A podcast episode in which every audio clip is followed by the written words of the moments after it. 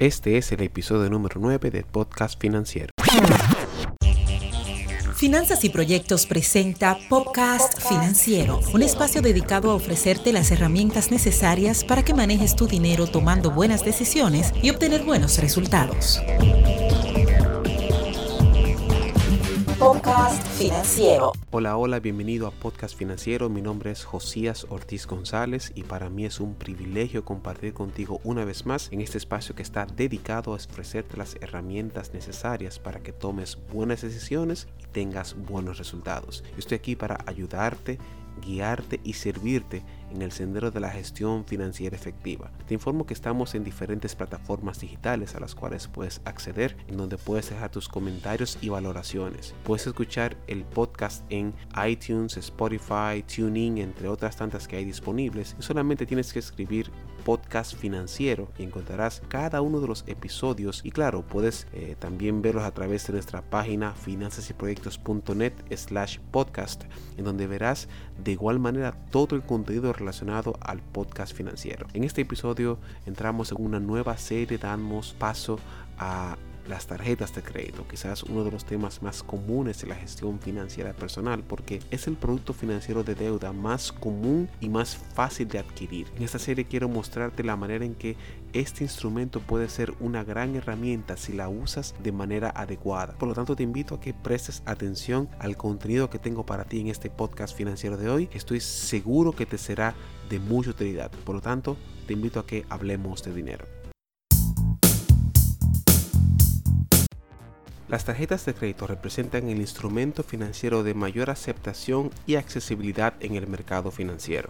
Tener una tarjeta es sumamente fácil, basta con llenar un formulario, enviarlo a la entidad bancaria para que en cuestión de algunos días y en otros casos horas te llamen para enviarte el plástico. Sin embargo, así como este fácil adquirirlo, también representa la principal causa de sobreendeudamiento financiero, ya que es la fuente de mayor descontrol, a razón de que la gente suele utilizarla no como una fuente de deuda, sino como un dinero disponible. En otras palabras, si una persona gana 100 y tiene una tarjeta de 10, entonces asume que tiene disponible 110, pero no es cierto, porque realmente dispone de 100 y puede endeudarse con 10, que es algo completamente distinto. Esto ha tenido como consecuencia que una parte importante de los tarjetavientes presenten dificultades con el manejo de las tarjetas de crédito. Y si no se le presta atención a tiempo, se puede tornar en un problema de proporciones épicas, en donde una deuda que era bien pequeñita, cuando no se maneja adecuadamente, se vuelve todo un caos que hay que evitar.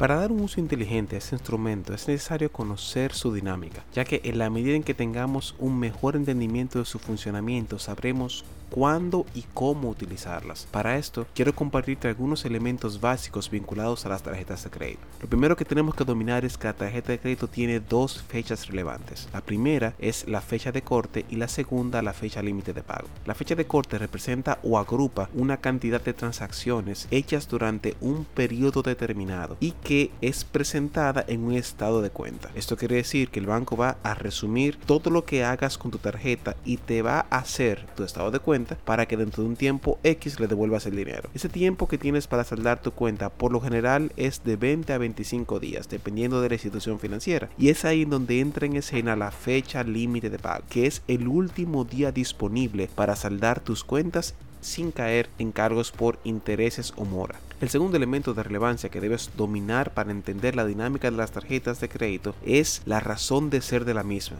Cuando la utilizas, lo que realmente estás haciendo es tomando un préstamo. Y esto es clave porque no solemos verlo así, sino que lo vemos como un crédito y ya. Como que un crédito y un préstamo son dos cosas completamente distintas, lo cual no es cierto. Cada vez que usas tu tarjeta te estás endeudando y por ende tienes que pagar el saldo pendiente. El tercer factor de importancia que debes ponderar es el pago mínimo. Este es, digamos, una forma de aplacar la ira del banco cuando por alguna razón no se sale el monto deudado a tiempo. El pago mínimo representa qué es lo menos que puedes pagar para no tener repercusiones mayores con tu historial crediticio. Ese historial es el registro de tu desempeño financiero en términos de consumo, el cual te puede beneficiar o no dependiendo del tipo de gestión financiera que hayas tenido. En ese sentido, cuando haces un pago mínimo, lo que realmente estás haciendo es pagando los intereses que incrementan la deuda. Claro, eso no te exime de que te carguen otras penalidades, pero sí te guarda de tener una mala imagen crediticia ante la sociedad, que es algo sumamente importante a la hora de que busques créditos y en algunos casos de empleos. En ese sentido, luego de haber visto la dinámica relacionada a ese instrumento, quiero darte algunas pautas para usar la tarjeta de crédito de manera inteligente sin tener mayores complicaciones y sacándole los mayores beneficios.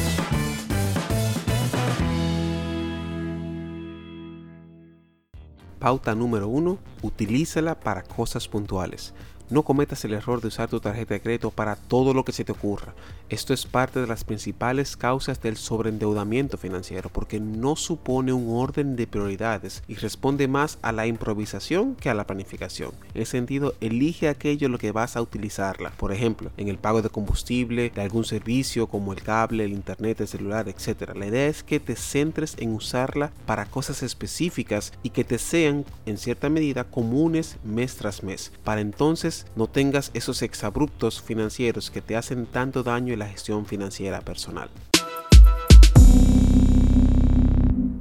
Pauta número 2 no excedas el 30% de tus ingresos. Es posible que recibas muchas ofertas de tarjetas de crédito que incluyen límites de crédito que pueden superar 3 y hasta 4 veces tus ingresos. No obstante, la pregunta del millón es, ¿para qué necesitas una tarjeta con esa capacidad? Es obvio que no debes tenerla porque supera con creces tus ingresos y eso es peligroso. Mi recomendación es que no excedas ese 30% de tus ingresos y esto tiene una lógica, ya que por lo general quienes ahorran suelen hacerlo por el 10 y 20%, por lo que si por alguna razón en un mes determinado se da un mal uso del dinero plástico que es la tarjeta de crédito, entonces ese respaldo en fondos puede hacer la diferencia para solventar esta situación. Pero al mismo tiempo puedes tener un fondo específico para emergencias de este tipo, aunque ese es tema para otro podcast. Sin embargo, la idea es que cuando vengan esas sorpresas financieras tengas con qué responder. Por lo tanto, mi invitación es a que no excedas bajo ninguna circunstancia el 30% tus ingresos financieros.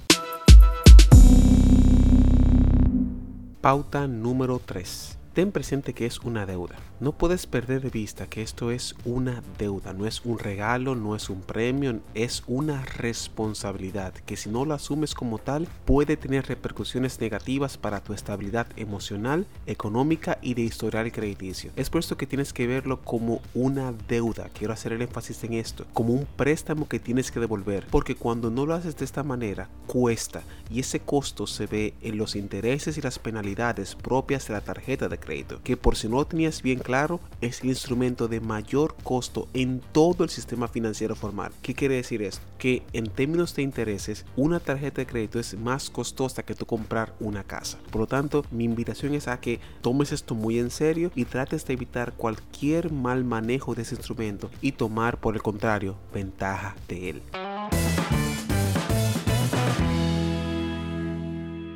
La tarjeta de crédito es un instrumento sumamente valioso para quienes tienen la capacidad de manejarse con ella con inteligencia dentro del contexto de la gestión financiera personal. Hacerlo no es matemática cuántica ni física espacial, todo lo contrario, puede ser tan sencillo como que solo tienes que tener disciplina y enfoque. En ese sentido es importante que conozcas la dinámica de ella, que se resume a tres puntos básicos. El primero, las fechas importantes, que son fecha de corte y fecha límite de pago. El segundo es tomarlo como una deuda. Y el tercero, recordar que existe el pago mínimo. Su uso inteligente también se reduce a tres puntos. El primero es utilizarlo para cosas puntuales. No exceder el límite de crédito de un 30% de tus ingresos y, una vez más, reiterar que debes tener presente que es una deuda. Si logras implementar estas pautas, es poco probable que te manejes mal con ese instrumento, ya que vas a tener el parámetro, vas a tener el vas a tener la capacidad de delimitar para qué es y para qué no es. Eso ha sido todo por esta entrega de hoy. Estuvo contigo Josías Ortiz González. Recuerda que estoy para servirte y responder tus inquietudes. Puedes escucharnos a través de las diferentes plataformas digitales espero que te pueda encontrar una vez más en el próximo episodio de Podcast Financiero. Hasta la próxima.